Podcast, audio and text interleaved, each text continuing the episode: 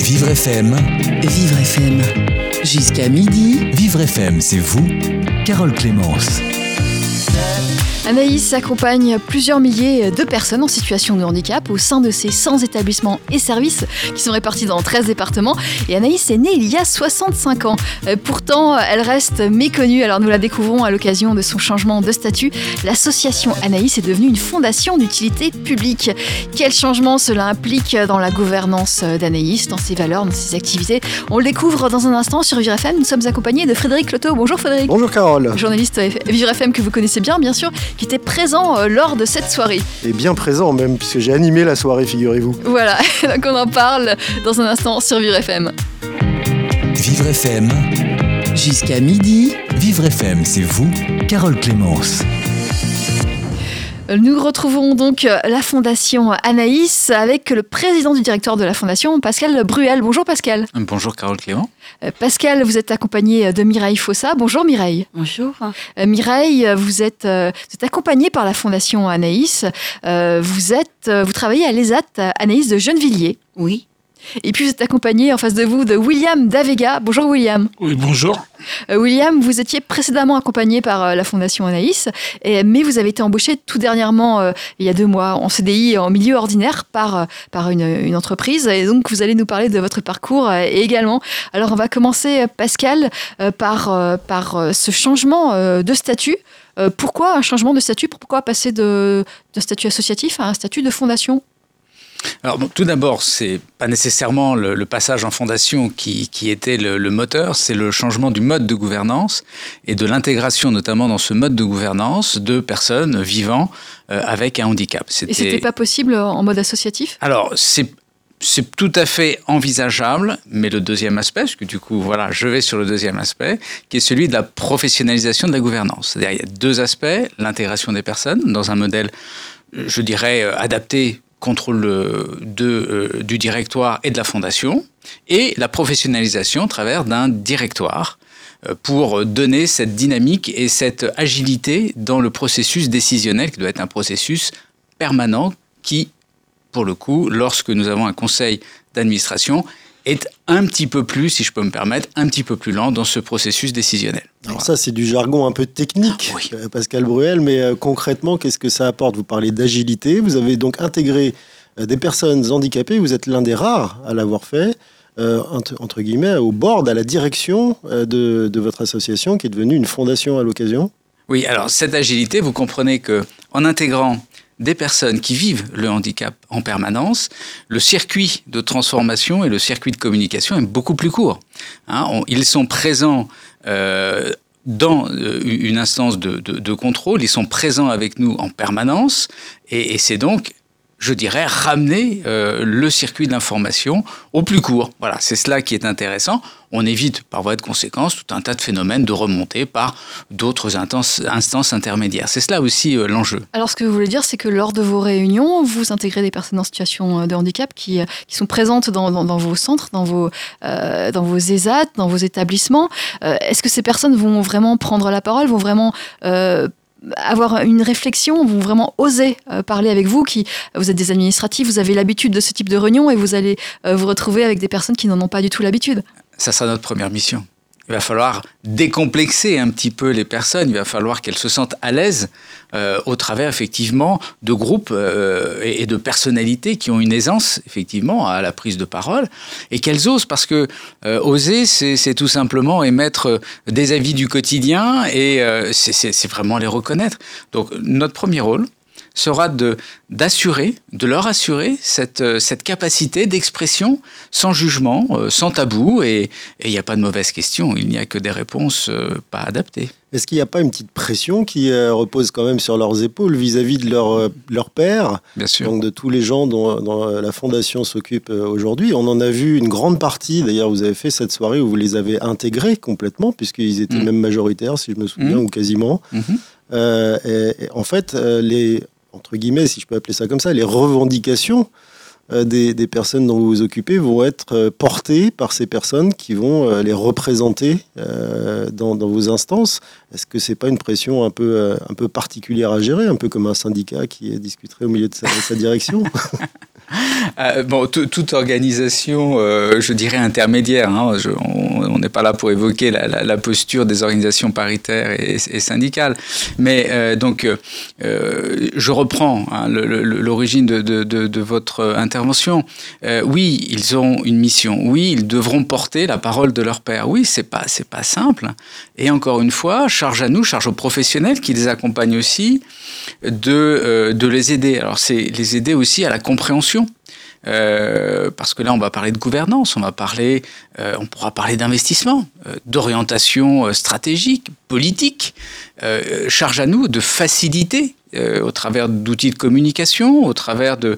de, ça sera un bon exercice d'ailleurs pour nous aussi, hein, d'aller à la simplification hein, aussi de, la présentation. Facile à comprendre. Du facile à comprendre, exactement, pour que, voilà, pour que même puissent être en capacité d'en discuter ensemble, de, de, retransmettre ces informations et d'avoir cette courroie de transmission passant euh, du conseil de surveillance au terrain, du terrain remonter au conseil de surveillance. C'est une mission extraordinaire pour les professionnels aussi, parce que par voie de conséquence, ils exposeront des choses qui se seront dites en conseil de surveillance, donc c'est intéressant, et ça pourra, pour le coup, euh, je dirais, se, déployer sur, sur l'ensemble des structures. C'est donc une autre voie, une voie complémentaire dans la communication, indépendamment euh, de, du, du, paritarisme qui existe et des organisations syndicales en place qui ont leurs propres instances et leur propre voie de communication. C'est un fil direct que vous établissez entre les, entre les instances et puis... Euh, et, les personnes. les personnes, les personnes accueillies. C'est la volonté. Et vous aurez leur réaction en direct aussi Exactement. Bien, pas bien, bien, pas bien.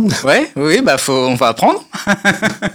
on apprendra de temps en temps peut-être à, je dirais, à, à, en tout cas à savoir garder quand il y a un peu de frustration, un peu, voilà, un peu des fois euh, d'irritation parce que mais c'est pas possible, etc. Bah, à nous d'apprendre. Euh, voilà, on devra apprendre aussi. Est-ce que les personnes euh, accueillies qui seront dans ces dans ces conseils, dans ces sont déjà élues? Est-ce qu'elles sont élues d'abord Est-ce qu'elles sont déjà choisies alors là, vous avez raison, c'est un processus qui se met en place. Donc euh, aujourd'hui, on est plutôt sur euh, une incitation euh, à la participation de certaines personnes qui ont déjà, je dirais, une maîtrise de la communication, certes, mais de certains autres enjeux liés à l'organisation.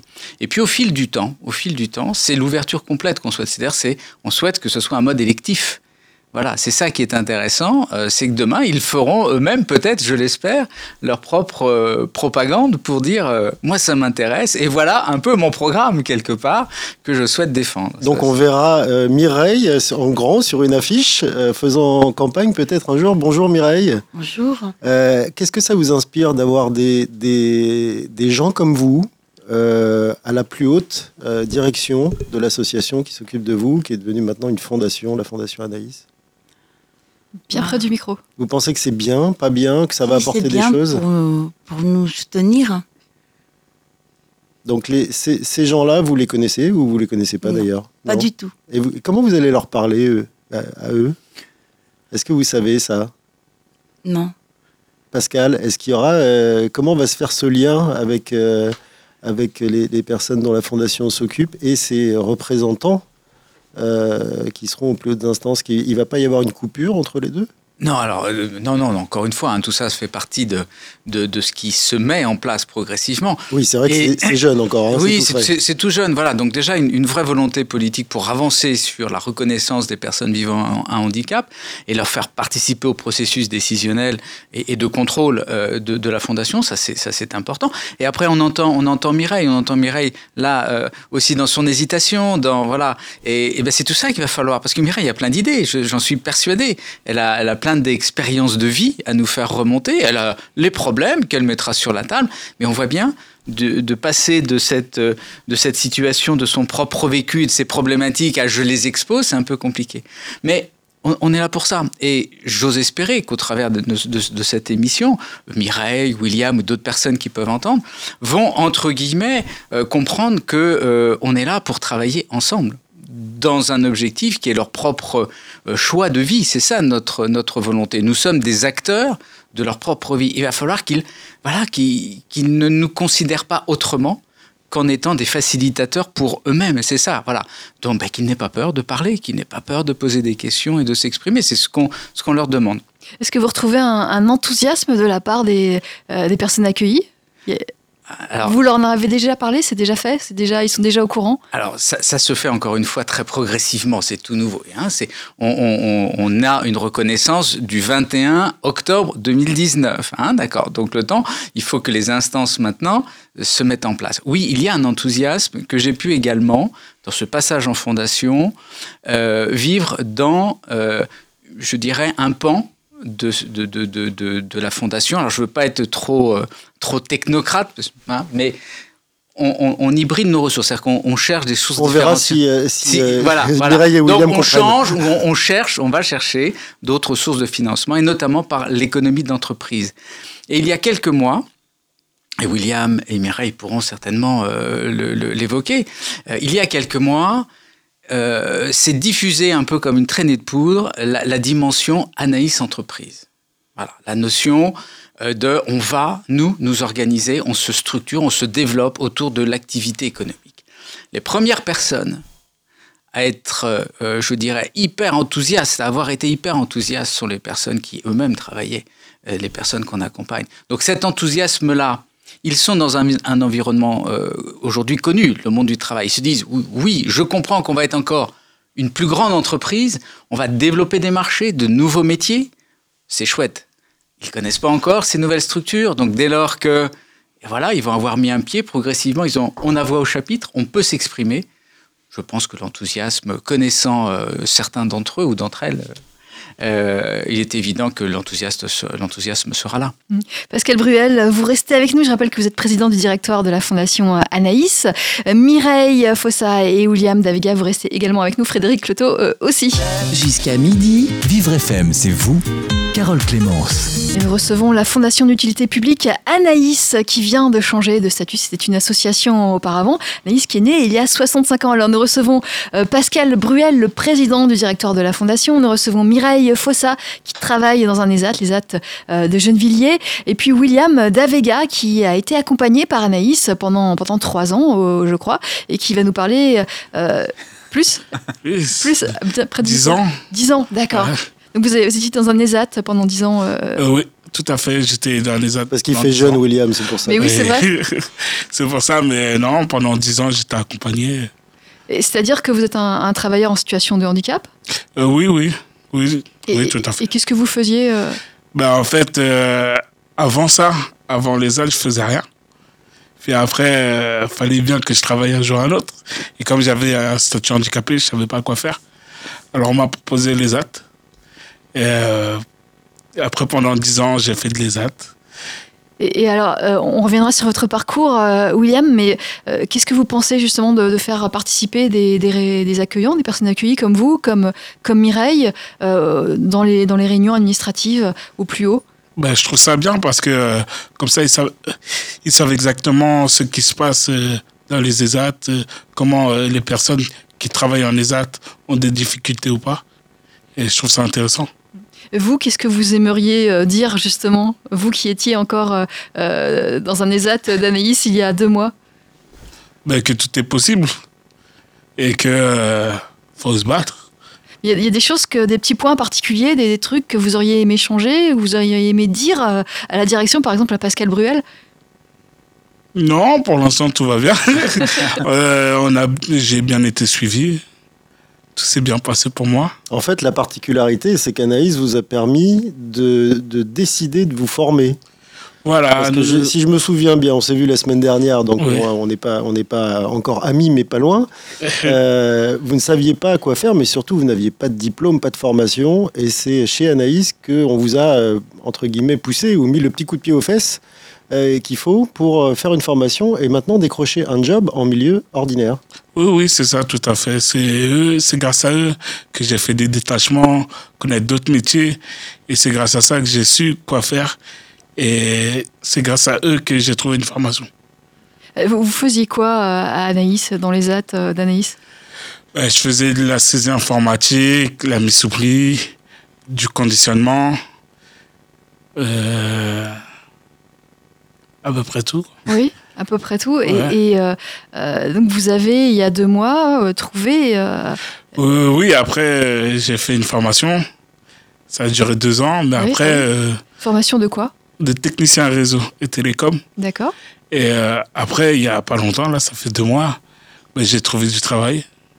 Et tout se passe bien actuellement. Ça a été facile? Est-ce que la Fondation vous a aidé à trouver ce travail ou vous, avez, vous êtes Bien sûr, ils m'ont aidé. et Ils m'ont beaucoup aidé parce que au début, je savais pas comment chercher du travail. Après, C'était la première fois Oui, c'était la première fois. Oui. Et après, euh, j'ai eu beaucoup d'aide par eux et par une autre association aussi. Et euh, après, on a, grâce à ça, euh, on a trouvé petit à petit. Et vous avez trouvé facilement, William? Non, c'est le milieu du travail. Quoi. Vous avez passé combien d'entretiens? Combien ah, j'en ai pas passé beaucoup, j'en ai passé deux. Ah bah c'est bien. Ouais. Oui. Mais j'ai déposé beaucoup de CV qu'on m'a dit euh, c'était pas possible. quoi. Ça a pris combien de temps cette recherche? Euh... Oui. Cinq mois à peu près. ouais. C'est pas extrêmement long pour un, un premier poste. C'est pas. Ouais. euh, c'est après, pas- quand on cherche bien, on trouve. Et après, euh, je pense que j'étais beaucoup entouré, posé des CV partout. Et donc vous travaillez aujourd'hui à AFD Technologies, Oui, c'est bien ça. une entreprise qui n'a qui n'est pas liée au- à la fondation. euh, Pas du tout. Pas lié du tout. Euh, C'est eux qui m'ont contacté, ils ont vu mon CV. Ils m'ont, ils m'ont proposé un entretien et directement, ils m'ont embauché. Très bien. Et euh, Pascal euh, Bruel, euh, ça, ça va aussi vite pour, euh, pour les autres personnes qui sont formées au, au sein de la Fondation Anaïs? Ah, non, non, non. Il faut, on- aimerait, on aimerait vivre des expériences à côté, euh, à côté de, personnes comme, comme William. C'est, assez, euh, c'est assez extraordinaire parce que vous l'évoquiez, cinq mois pour un premier job, c'est globalement très rapide.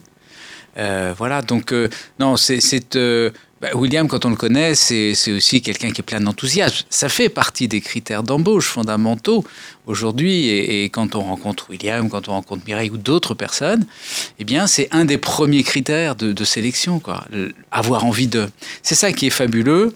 Et les personnes vivant avec un handicap ont beaucoup, beaucoup cette caractéristique au fond d'eux-mêmes, c'est-à-dire cette envie de faire quelque chose. Quand euh, ce cap-là est passé d'avoir envie d'avoir et, et- un petit peu les freins euh, d'un monde extérieur qu'on ne connaît pas toujours, généralement, ce sont des gens on va dire même peut-être plus impliqués que la, que la moyenne de, de- des personnes dites neurotypiques, c'est-à-dire nous, des personnes dites ordinaires. Voilà. Oui. Puisqu'on le rappelle, William il est dans le milieu ordinaire actuellement, donc euh, un milieu, un poste que tout le monde pourrait, pourrait occuper. Bien sûr, bien sûr, c'est un poste que tout le monde peut occuper. Euh, moi, franchement, je me suis donné à fond pour euh, essayer de rentrer dedans et montrer que même si on a un handicap, euh, ça ne nous freine pas, qu'on est plus fort. William est même en train, me disait l'autre fois qu'il était en train d'envisager la suite. C'est-à-dire qu'il a à peine commencé, il a à peine fini sa période d'essai, qu'il est déjà en train de se dire tiens, si j'évoluais, euh, j'ai des idées. Donc, Pascal Bruel, vous parliez euh, d'envie, en fait, c'est de la motivation. Et effectivement, d'un seul coup, quand on a monté la première marche, eh ben, le, le reste de l'escalier est un peu plus facile. Est-ce que c'est votre cas, Mireille? Parce que vous êtes venu, euh, il y a eu un, un événement la semaine dernière, et c'était très festif, et c'était grandiose, euh, au 104 à Paris. Vous avez fait les choses bien, euh, Pascal. Pourquoi avoir choisi de, faire un tel événement avec beaucoup de personnalités euh, qui sont venues soit dans le public, soit sur scène, en fait, accompagner ce, changement? Pourquoi euh, le rendre festif et pas faire simplement un truc entre vous et, rapidement? C'est toute l'image qu'on veut véhiculer aujourd'hui de l'ouverture à l'extérieur. William évoquait tout à l'heure qu'il a trouvé du travail grâce à Anaïs, mais aussi grâce euh, à une autre association. C'est-à-dire que nous sommes plusieurs acteurs et nous avons envie, nous avons vraiment envie d'ouverture. Voilà, c'est et c'est cette image aussi qu'il faut euh, euh, rénover, moderniser du, champ médico-social que l'on voit comme un carcan, un petit peu un entre-soi, euh, des structures institutionnalisées complètement fermées. Là, il faut qu'on fasse voler en éclats tout ça. Alors, le fait qu'on ait des personnes en situation de handicap ou vivant un handicap présentes, c'est fondamental. C'est pour eux qu'on fait tout ça. On, bosse aussi pour nous, bien évidemment. On a un travail qu'on aime, mais c'est avant tout aussi pour, pour, pour euh, toutes les personnes que nous accompagnons. Et pourquoi beaucoup d'invités qui viennent, qui viennent je dirais, d'horizons divers. Hein. On a eu, euh, vous l'évoquiez, euh, euh, Monsieur Roussel de, de, de, Vivendi, on a eu des, des personnes représentantes, on l'évoquera peut-être tout à l'heure, des corps intermédiaires et des syndicats. Avec, voilà.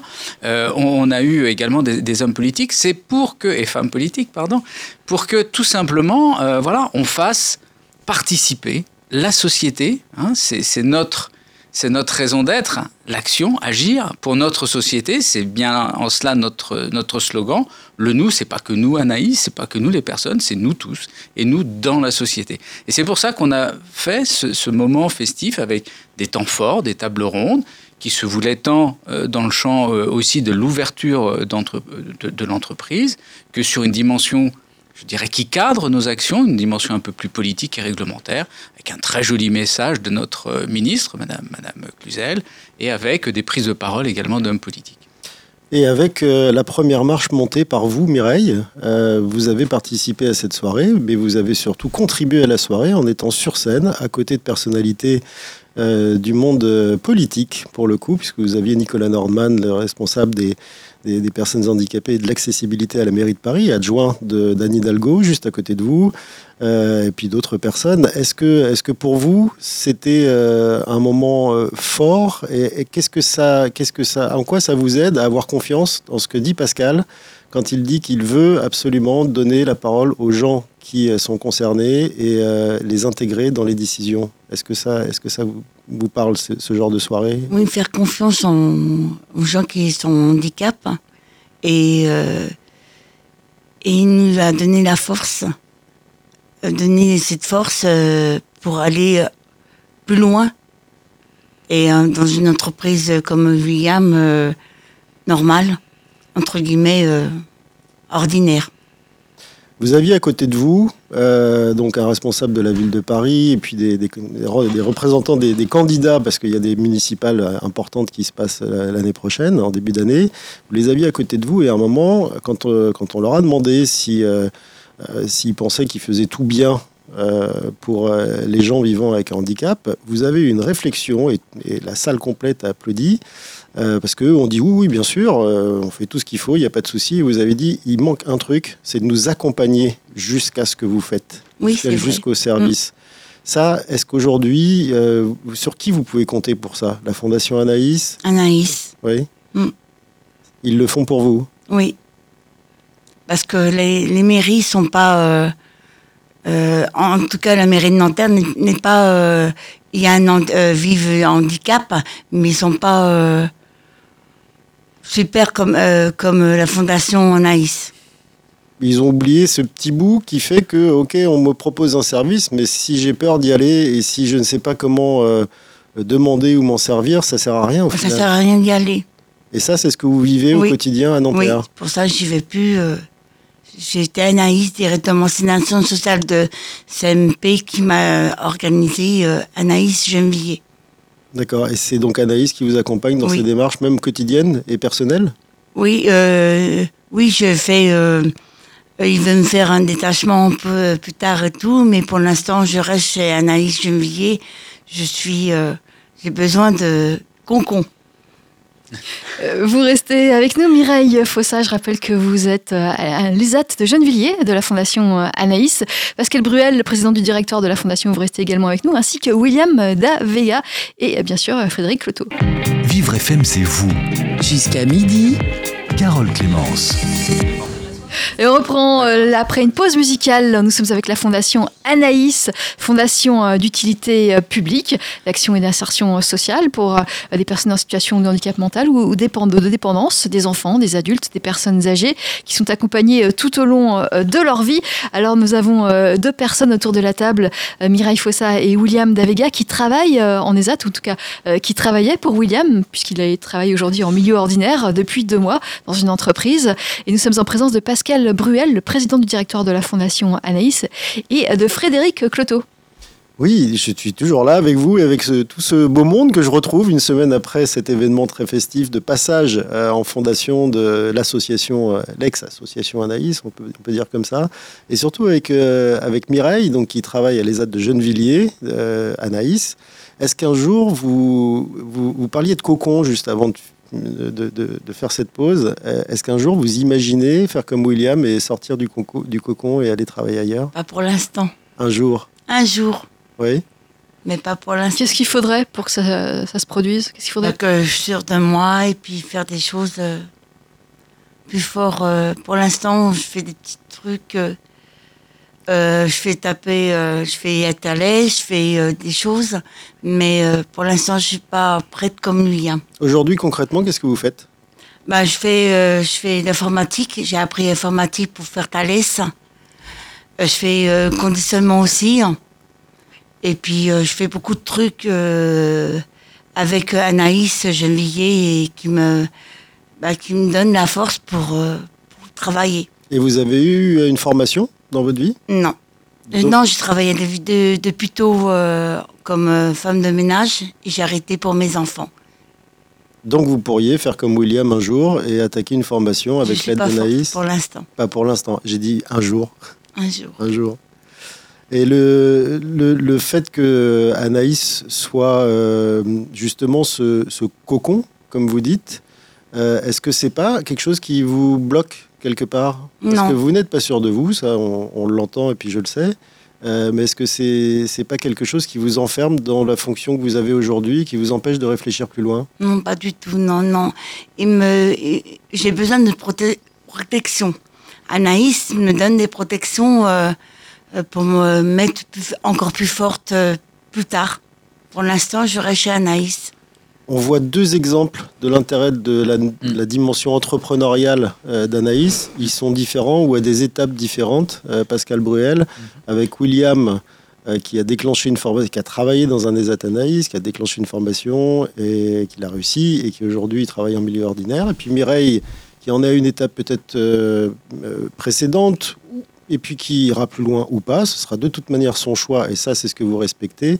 Euh, Est-ce que, en quoi euh, la professionnalisation, comme vous dites, euh, apporte non seulement aux personnes concernées, mais aussi à Anaïs, outre les financements que ça peut apporter, puisque quand des gens comme William ou, ou Mireille travaillent, c'est facturé aux clients. Oui, bien sûr. Donc il y a- y, deux aspects, Frédéric, dans, la question. L'aspect de la, professionnalisation et donc de la formation. Comme William l'évoquait, il y a des états de, préparation et psychologique et, euh, je dirais, de capacité à intellectualiser des, choses, donc avant même d'engager euh, une formation. Donc cette professionnalisation, elle est, elle est absolument nécessaire dans, euh, dans notre contexte économique actuel où les- des, métiers nouveaux arrivent. hein. Par deux fois, tant Mireille que William ont évoqué des technologies euh, que, nous n'avions pas précédemment, euh, tout ce qui touche à la bureautique, à l'informatisation, au réseau. euh, voilà. Et ça, ce sont, ce sont des accompagnements vers de nouveaux métiers avec des étapes préalables qui sont des étapes de sécurisation de la personne elle-même. Et on le voit, Mireille l'é- l'évoque très très bien. Il faut que je me sente bien pour faire ce pas, ce premier pas de formation. Ce que William a franchi aisément. Voilà, d'autres sont en train de le faire, c'est évident, et c'est notre job. C'est votre objectif de C'est- faire sortir les gens de chez vous au final? Ben, bien sûr, bien sûr. On, on est là pour accompagner au plus au mieux. On n'est pas là pour, pour conserver et, et garder les gens chez nous. Si le choix de la personne est de, de rester dans un environnement protecteur, ce qui est le cas aujourd'hui de, de Mireille, bien évidemment, on va le faire, on va le faire au mieux. Mais ce que l'on souhaite, c'est le plus possible d'être à l'extérieur. Le plus possible même externaliser des prestations avant d'être en entreprise dite ordinaire. On a aussi la phase un peu intermédiaire qui est de dire je vais travailler en prestation externe, en détachement, si vous voulez, dans l'entreprise. On peut avoir également euh, de, mini-ateliers, c'est ce que l'on a en fonction des régions, où on va s'installer chez le client, finalement, quelque part, en réalisant une cote-part de cette prestation, de cette chaîne de valeur euh, ajoutée, de valeur de production qu'il a chez lui. On va le faire chez nous, avec une équipe de chez nous. Donc il y a plusieurs modalités pour accompagner vers l'extérieur. Et on voit bien, euh, d'ailleurs, la satisfaction de nos travailleurs euh, quand ils vont à l'extérieur. C'est-à-dire, Même si on est là pour les accompagner, mais je vais chez le client. Euh, Le Anaïs Je Entreprise. me montre. Je, je me montre, voilà, j'ai une vraie reconnaissance de ma situation de travailleur. C'est ça qu'il faut que l'on continue tous, Anaïs et puis d'autres acteurs, bien évidemment. En tout cas, c'est un vecteur important puisque dans les chiffres évoqués, euh, Anaïs, c'est quand même 1600 travailleurs en situation de handicap. Aujourd'hui, 1600, c'est déjà une, une belle PME. On sait que la fondation Anaïs est bouillonnante d'idées, explore plein de, plein de voies, vous en particulier. Est-ce qu'il y a un exemple justement sur l'entrepreneuriat? Vous parlez de plein de choses là, à la mmh. fois l'évolution des métiers et puis aussi des typologies de services. Est-ce qu'il y a un exemple en particulier dans l'une des 14 régions dans lesquelles vous êtes présente euh, qui vous marque et qui pourrait présager de l'avenir et du développement de cette activité? Alors, on, est, euh, ça c'est, ça c'est, on, va, on va y aller. Là, du coup, c'est la question est un peu euh, me, surprend un petit peu là tout de suite. Donc, le temps que je, parce qu'il faut que je trouve l'exemple parce qu'il y en a plusieurs. Ah, Quel est l'exemple qui caractérise Voilà. Bon, il y a des choses que vous voulez modéliser et développer. Alors, d'abord, on s'adapte à l'évolution du marché. C'est-à-dire qu'on n'est pas là pour formater un modèle Anaïs. On est là et dans la première démarche, c'est une démarche entrepreneuriale, c'est-à-dire qu'il y a un besoin, il y a euh, un marché qui, est sous-jacent, comment on s'adapte Donc euh, c'est le modèle euh, et, ces méthodologies d'entreprise que nous sommes en train d'intégrer. Mais il n'y a pas de standard figé aujourd'hui. C'est pour ça que je il me faut un petit peu de temps pour vous trouver quelques exemples, parce qu'il y a moult exemples aujourd'hui. Et pour faire très simple, sans évoquer d'exemples et de clients très particuliers, mais je prends celui de, l'évolution de, l'automobile qui devient électrique. Il y a tout un monde qui se révolutionne autour euh, de nouveaux composants qui, qui composent ces, véhicules. Comment euh, une entreprise comme euh, Anaïs, aujourd'hui, s'adapte sur ces nouveaux marchés qui touchent davantage à l'électronique? Donc comment? Eh bien, Avec des équipements, des formations d'abord, des équipements qui sont radicalement différents. On est aujourd'hui, pour caricaturer euh, on passe de petits travaux à la table à euh, la machine mécanisée, automatisée, euh, robotisée dans certains cas. On passe du ça, petit faiseur de dire, parce que l'image des types d'activités que vous développez ou vous proposez est trop ancrée sur les petites tâches sur la mise, euh, la mise sous pli, sur la fabrication de sandwich ou je ne sais quoi. Euh, et, maintenant, il y a de vrais métiers qui sont développés au sein de, structures comme la Fondation Anaïs. Donc vous sniffez l'air du temps économique et vous essayez de vous mettre un petit peu dans, à l'aspi, c'est ça? Bah, euh, Tout à fait. Pas, pas d'exemple en tête au final, vous n'avez pas trouvé... Je ne citerai pas le nom, mais là, nous allons réaliser des investissements de quelques centaines de, de milliers d'euros. Chez Vivre FM Appel du pied. Je vous laisse finir. Je vous laisse finir. Euh, pour euh, justement être accolé, adossé à un gros équipementier, un gros équipementier euh, américain, voilà, sans citer de nom, mais qui est très présent sur, sur notre sol, pour produire en collaboration évidemment avec lui et directement avec lui et de proximité pour produire des éléments qui rentrent dans sa chaîne. On est sur du sous-ensemble qui rentre dans sa chaîne de montage. Ça, voilà, on, fait ce que ferait un fournisseur ou un sous-traitant euh, du champ automobile, par exemple.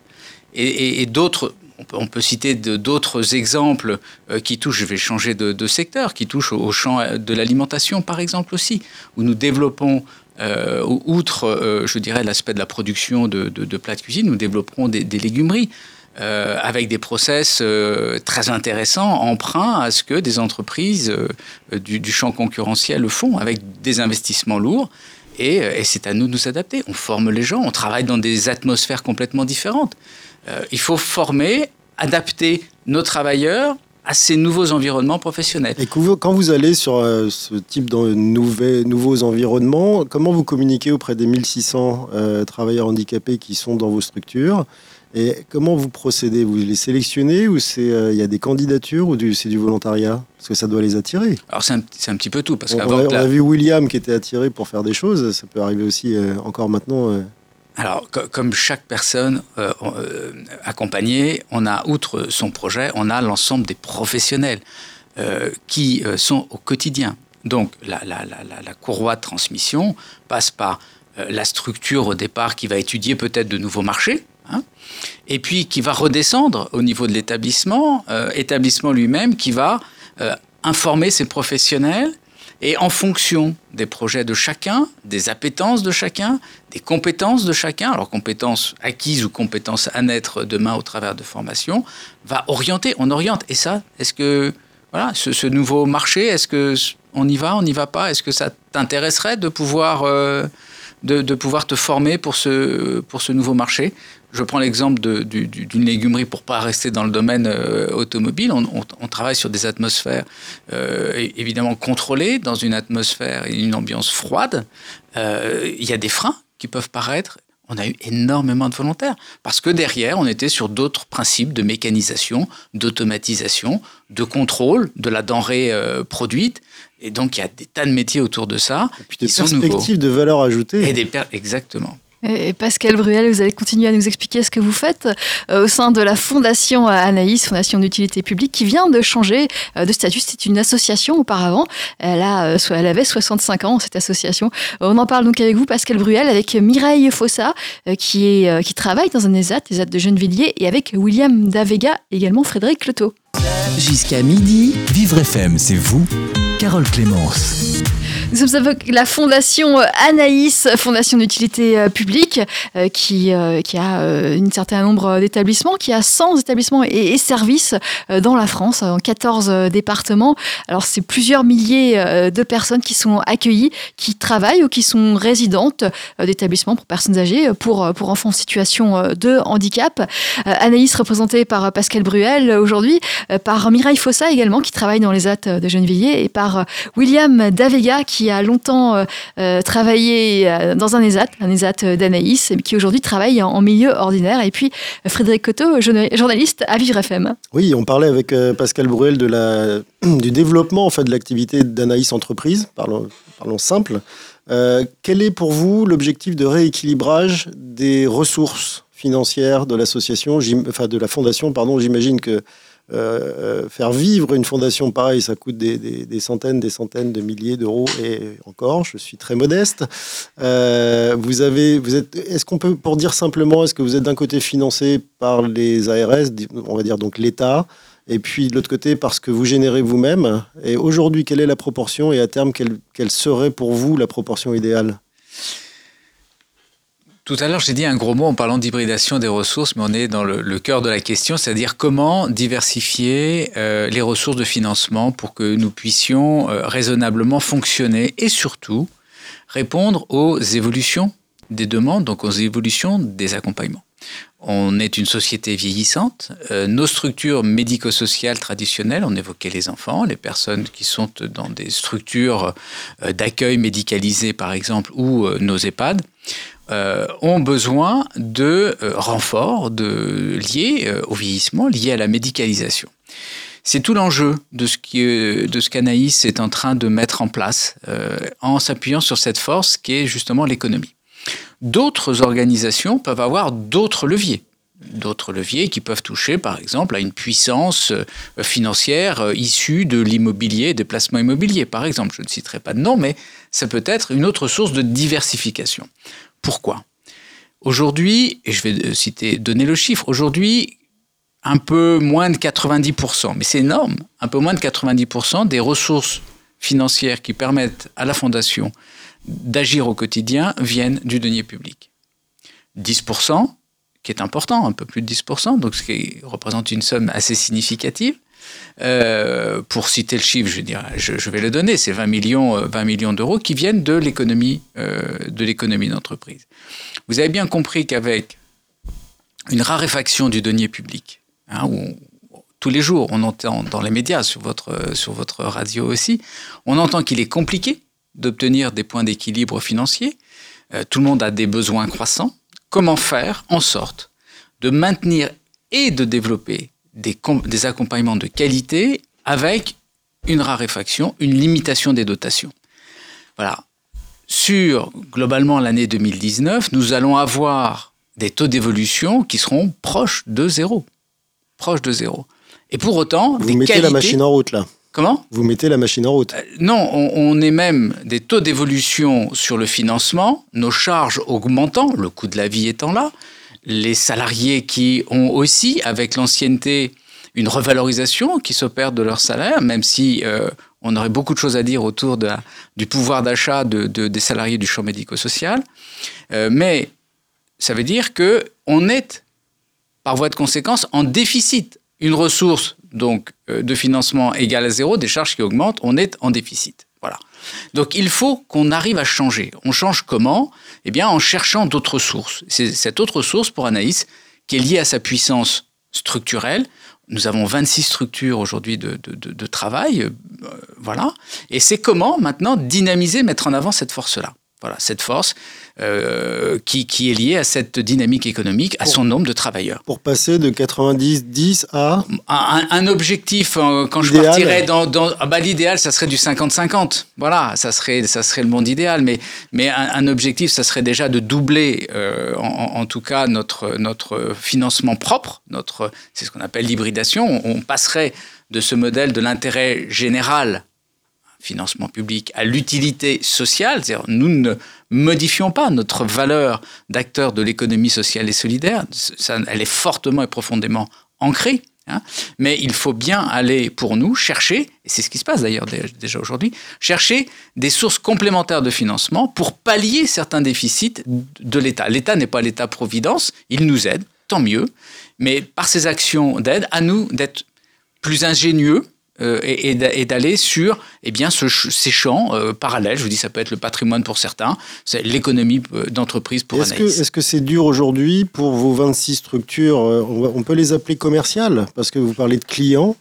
de chercher et surtout de trouver de nouveaux clients Est-ce que l'image en fait de vos structures est, bonne auprès des clients dits standards? Est-ce qu'ils se disent pas encore oh là là le boulot va être mal fait et je ne sais pas qui va le faire je vois Mireille qui euh, hoche la tête. oui, eh bien, il faut. Peut-être que Mireille pourrait répondre. Oui, pourrait répondre. Mireille Oui. Euh, les, euh, quand les clients emmènent leurs marchandises pour faire leur travail, ben, on, s'applique et puis maintenant on n'a pas de retour, pas vraiment retour des fois avec le client, mais bon, on essaye de. Le client est content.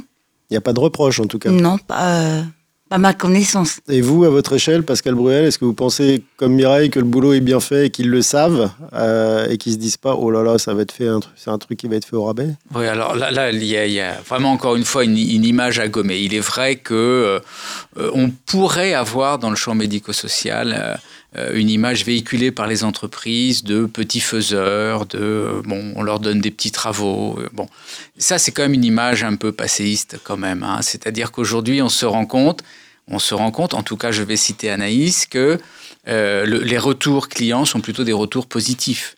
Euh, quand on développe plusieurs centaines de milliers d'euros avec un client, je l'évoquais tout à l'heure, du monde de, de, de, de, de l'automobile, avec tous ces référentiels qualité, euh, il faut assurer la qualité, il faut assurer le service. Je ne parle pas des clients existants, je suis persuadé qu'ils sont contents et que cette image-là n'existe pas pour eux. Je parle des, des, autres, des nouveaux, ceux que vous devez aller euh, convaincre, taper à la porte et dire, attendez, on a des prestations de qualité innovantes et parfaitement bien exécutées.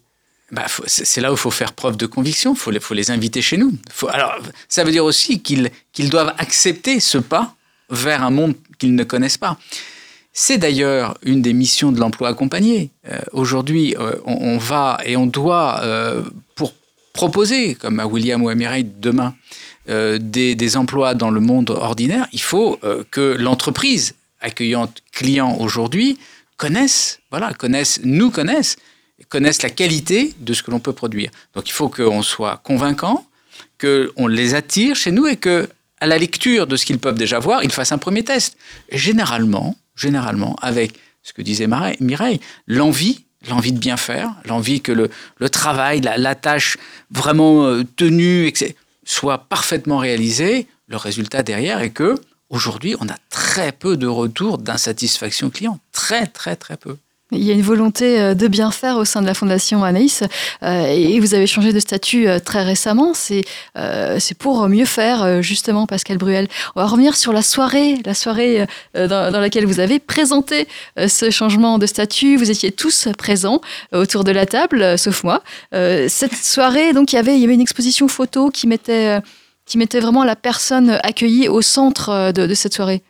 Oui, vous vous adressez à moi ou peut-être Frédéric Non, bah, tout, le monde, non, à vous, à vous Pascal, ah. bien sûr. Oui, oui, alors bien sûr, la volonté était de mettre la personne au, cœur de cet événement. Il y avait des photos géantes, ah, il y avait des photos énormes, très très belles. En noir et blanc, c'était Il n'y avait que ça, il n'y avait que ça, il n'y avait pas d'autre chose, il n'y avait pas de film, il y avait pas, enfin il y avait des films, mais il n'y avait pas de il n'y avait pas de mise en valeur d'autres, d'autres, d'autres éléments que les personnes. Les personnes, voilà, c'est ça. C'était le, le, le, cadre, le cadre d'accueil et le cadre à la fois euh, euh, artistique et émotionnel, parce que euh des, des, personnes qui s'expriment au travers d'un sourire, d'un regard, comme, comme on a pu le, le, voir et l'exposer, c'était c'est tout simplement euh, enfin magique. Alors, je, suis, je suis mal placé parce que je, pour, pour dire ça, il faudrait, il faudrait interroger les personnes. Mais, ben justement, on a William et, et, et, Mireille qui étaient présents. Ça s'est passé comment pour vous cette soirée? Ben, Bien, très bien même. C'était, je trouvais que le décor était très très beau. Les photos aussi, hum, c'était beau, c'était magnifique. Euh, il y avait aussi une voiture. une voiture. Il y avait écrit en gros Anaïs. Tout le monde s'est demandé ce que faisait cette voiture. On essayait de la gagner, mais en fait, euh, il n'y avait pas de jeu pour gagner la voiture. Vous pas pu. Mais bon. Pascal Bruel, c'était quoi cette voiture au fond? Elle, voiture elle, était, elle, était, entre deux. Entre deux. Voilà, elle était, elle était entre deux, entre, entre l'espace euh, qu'on appellerait de conférence et l'espace de convivialité. après, pourquoi? D'abord parce que c'était une voiture électrique premier point. Euh, qui mieux qu'un objet pour, euh, pour symboliser euh, une marque, une marque dans le sens où Anaïs est une marque, c'est n'est pas un prénom, c'est pas un acronyme, et quel support mieux qu'un véhicule que tout le monde va regarder pour dire voilà, on a un super joli logo avec une très belle couleur, magenta, et, et qui est aussi un vecteur de nouvelles activités pour Anaïs. Et eh oui, alors, merci. Et voilà, parce que justement, nous allons développer une activité économique. Mais elle n'était pas à gagner, du coup. C'est ce qu'a fait William. Ouais, dommage, dommage. Elle sera peut-être à gagner euh, plus tard. Pascal Bruel, président du directoire de la Fondation Anaïs, euh, vous étiez présent pour nous présenter euh, ce changement de statut, entre autres, passage d'association à Fondation. Vous étiez accompagné de Mireille Fossa et de William Da Vega, deux anciens résidents, enfin anciens résidents pour William et toujours travailleuse en ESAT pour Mireille. Et puis nous étions aussi avec Frédéric Cloteau. Merci à tous. Vivre FM, podcast.